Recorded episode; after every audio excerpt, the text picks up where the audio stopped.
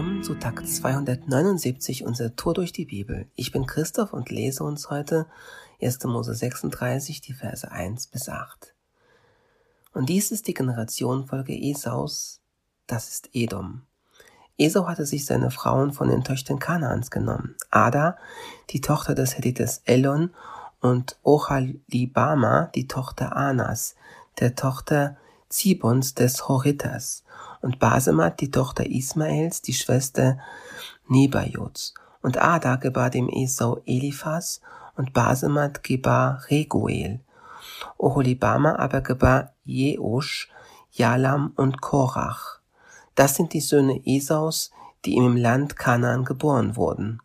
Und Esau nahm seine Frauen, seine Söhne und seine Töchter und alle Seelen seines Hauses und seine Herden und all sein Vieh und all sein Besitztum, das er im Land Kanaan erworben hatte, und zog in ein Land von seinem Bruder Jakob hinweg. Denn ihre Habe war zu groß, um beieinander zu wohnen, und das Land ihrer Fremdlingschaft konnte sie wegen der Menge ihrer Herden nicht tragen. So ließ sich Esau auf dem Gebirge Seir nieder. Esau, das ist Edom. Hier in Kapitel 36 wird die Geschichte Jakobs kurz unterbrochen, um zu erzählen, was aus seinem Bruder Esau geworden ist. Ihr erinnert euch vielleicht noch an Esau, dem rötlichen und behaarten Naturburschen und Bruder von Jakob, der sein Erstgeburtsrecht an Jakob verkaufte, als er eines Tages von der Jagd nach Hause kam und mega Kohldampf hatte versprach Jakob ihm eine Linsensuppe beziehungsweise so eine Art rotes Linsengericht, wenn Esau ihm dafür sein Erstgeburtsrecht übergibt. Esau, der wiederum auf materielle Dinge ausgerichtet und von so einer Art Instant Gratification getrieben war, verkaufte ihm sein geistliches Erbe, also des Erstgeburtsrechts, da er ja gerade mega Hunger hatte und nicht so sehr über seine Zukunft nachdachte. Und später lesen wir, dass Esau heidnische Frauen heiratete, ähm, was damals auch nicht unbedingt gewollt war von seinen Eltern. Ähm, und diese hatten kananäische Gebräuche und haben sehr heftige Götter mit sehr abartigen Ansprüchen und Praktiken angebetet. Und so heißt es, und sie, die Frauen Esaus, waren ein Herzeleid für Isaac und Rebekka. Das waren die Eltern von Esau. Er war also ein Mann, ein, ein profaner Mann, weltlich, säkulär, diesseitig und irdisch ausgerichtet. Esau, ein Mann, erfolgreich zwar, aber mit fehlender Ewigkeitsperspektive. Und in diesem Kapitel sehen wir seine Generationenfolge, von seiner Familie aus beginnt bis hin zu seinen Nachkommen, bis hin zu ihm als ganze Nation, die Edomiter, die später noch eine wichtige Rolle für Israel spielen werden. Und schau, Esau prospert und gedeiht. Vers 6 und 7 beschreibt das, kannst du es gerne nochmal im Original nachlesen. Er hat wirtschaftliche Power, er hat politische Power, eine ganze Nation entsteht aus ihm. Und ja, Gott segnete Esau, da auch er ein Nachkomme Abrahams war, Gott segnete ihn, allerdings mit dem Segen, an dem Esau einzig und allein interessiert war, dem materiellen Segen.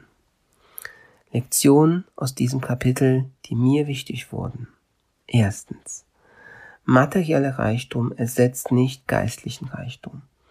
Esau verlässt den Ort des verheißenen Landes und zieht östlich zum Gebirge Seir, weil er zu viel Besitz und Habe hat und nicht neben Jakob leben kann. Und so verlässt er den Ort des Segens und den Ort von Gottes zugesagter Gegenwart. Und das war nicht klug und ist äh, biblisch gesehen Torheit sogar. Es erinnert mich an, an das, was Jesus in Lukas 12 ab Vers 15 sagte, wo er einen sehr reichen Kornbauer beschreibt, der einen mega Ertrag hat und nur noch dieses Leben hier so richtig genießen will ab jetzt und im, im Hier und Jetzt leben will. Und Gott sprach zu ihm am Ende der Story, du Tor, in dieser Nacht wird man deine Seele von dir fordern. Was du aber bereitet hast, für wen wird es sein? So ist, der für sich Schätze sammelt und nicht reich ist im Blick auf Gott. Also erstens, materieller Reichtum ersetzt nicht geistlichen Reichtum und zweitens, irdische Anerkennung und Fame ersetzt nicht und ist nicht zu ersetzen mit göttlicher Anerkennung und Bekanntheit bei Gott. Schau, in dieser Zeit, in der Mose das Kapitel hier schrieb, war Esau und seine Nachkommen weit bekannter und anerkannter als Jakobs Nachkommen. Am Ende seines Lebens hat Jakob circa 70 Nachkommen und sie leben unter der Aufsicht und später unter der Knute des Pharaos von Ägypten. Am Ende des Lebens von Esau hat er bereits das Gebirge Seir.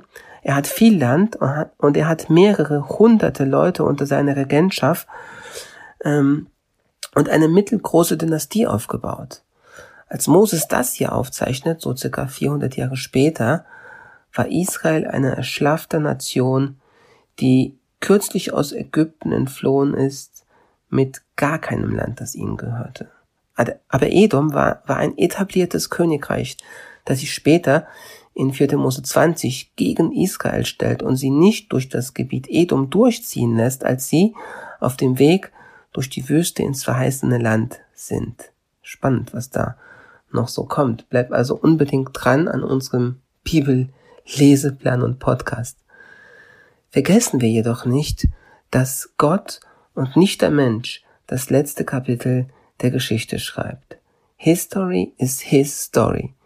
Diese einst berühmten Nation von damals bedeuten für diese Welt nicht mehr wirklich viel. Aber Israels Name? Israels Name ist fast jeden Tag in den Nachrichten zu hören. Du liest Namen wie Hethiter, Horiter und Edom im Alten Testament und fragst dich, wer sind diese Nationen und wo, wo sind ihre Nachkommen? Aber warte mal, da wären zwei Nachkommen, die es geschafft haben, sich einen Namen im Neuen Testament zu machen, zwei Idumäer, das ist das griechische Wort für Edomiter. Herodes der Große nämlich, ein machthungriger und grausamer Despot, der traurigerweise in Zusammenhang mit dem Kindermord in Bethlehem erwähnt wird, und Herodes Antipas. Das ist derjenige, der den Kopf Johannes des Täufers entfernte. Und schau, das ist so verrückt und gleichzeitig auch erschreckend. Alles, was damals bei Esau gelegt wurde, sein Lebensinhalt und Mindset, ist hier im Neuen Testament so, ein Replay, ein Wiederholungsspiel und bringt negativ potenziert seine tragischen Früchte. So erstaunlich und so erschreckend und das hat mich bei meiner Vorbereitung echt gestrikt. Welche Auswirkungen auf meine Nachkommen hat mein Mindset und haben meine Lebensziele und Lebensinhalte von heute? Esaus und Edoms Nachkommen, die Gewächse seiner Lebenssamen sind Herodes der Große und Herodes Antipas. Hm. Aus irdischer Sicht und Einschätzung war Herodes, Herodes der Große und Herodes Antipas viel einflussreicher und berühmter als die Nachkommen Jakobs und speziell als der Nachkommen und Same Jakobs, welcher ist Jesus Christus. Herodes der Große zum Beispiel lebte in einem luxuriösen Palast. Jesus, der Sohn Gottes, wurde geboren in einer dreckigen Futterkrippe. Und er, Herodes, will sich nicht seine Macht, seine Position, sein Reichtum und sein Fame von irgendeinem neuen König der Juden rauben lassen und lässt alle männlichen Jungs unter zwei Jahren töten. Aber bedenke, Herodes der Große stirbt und steht irgendwann vor dem Nachkommen und Samen Jakobs, vor Jesus Christus, und er ist dann sein Richter. Wie gut ist es, wenn du politische Macht hast, materiellen Wohlstand und Berühmtheit in der Welt, aber am Ende verlierst du deine Seele. Und weil ich und weil du heute immer noch die Entscheidung treffen kannst, wofür du leben möchtest, ist heute ein guter Tag, für einen guten Tag. Lass sein Wort in deinem Leben praktisch werden.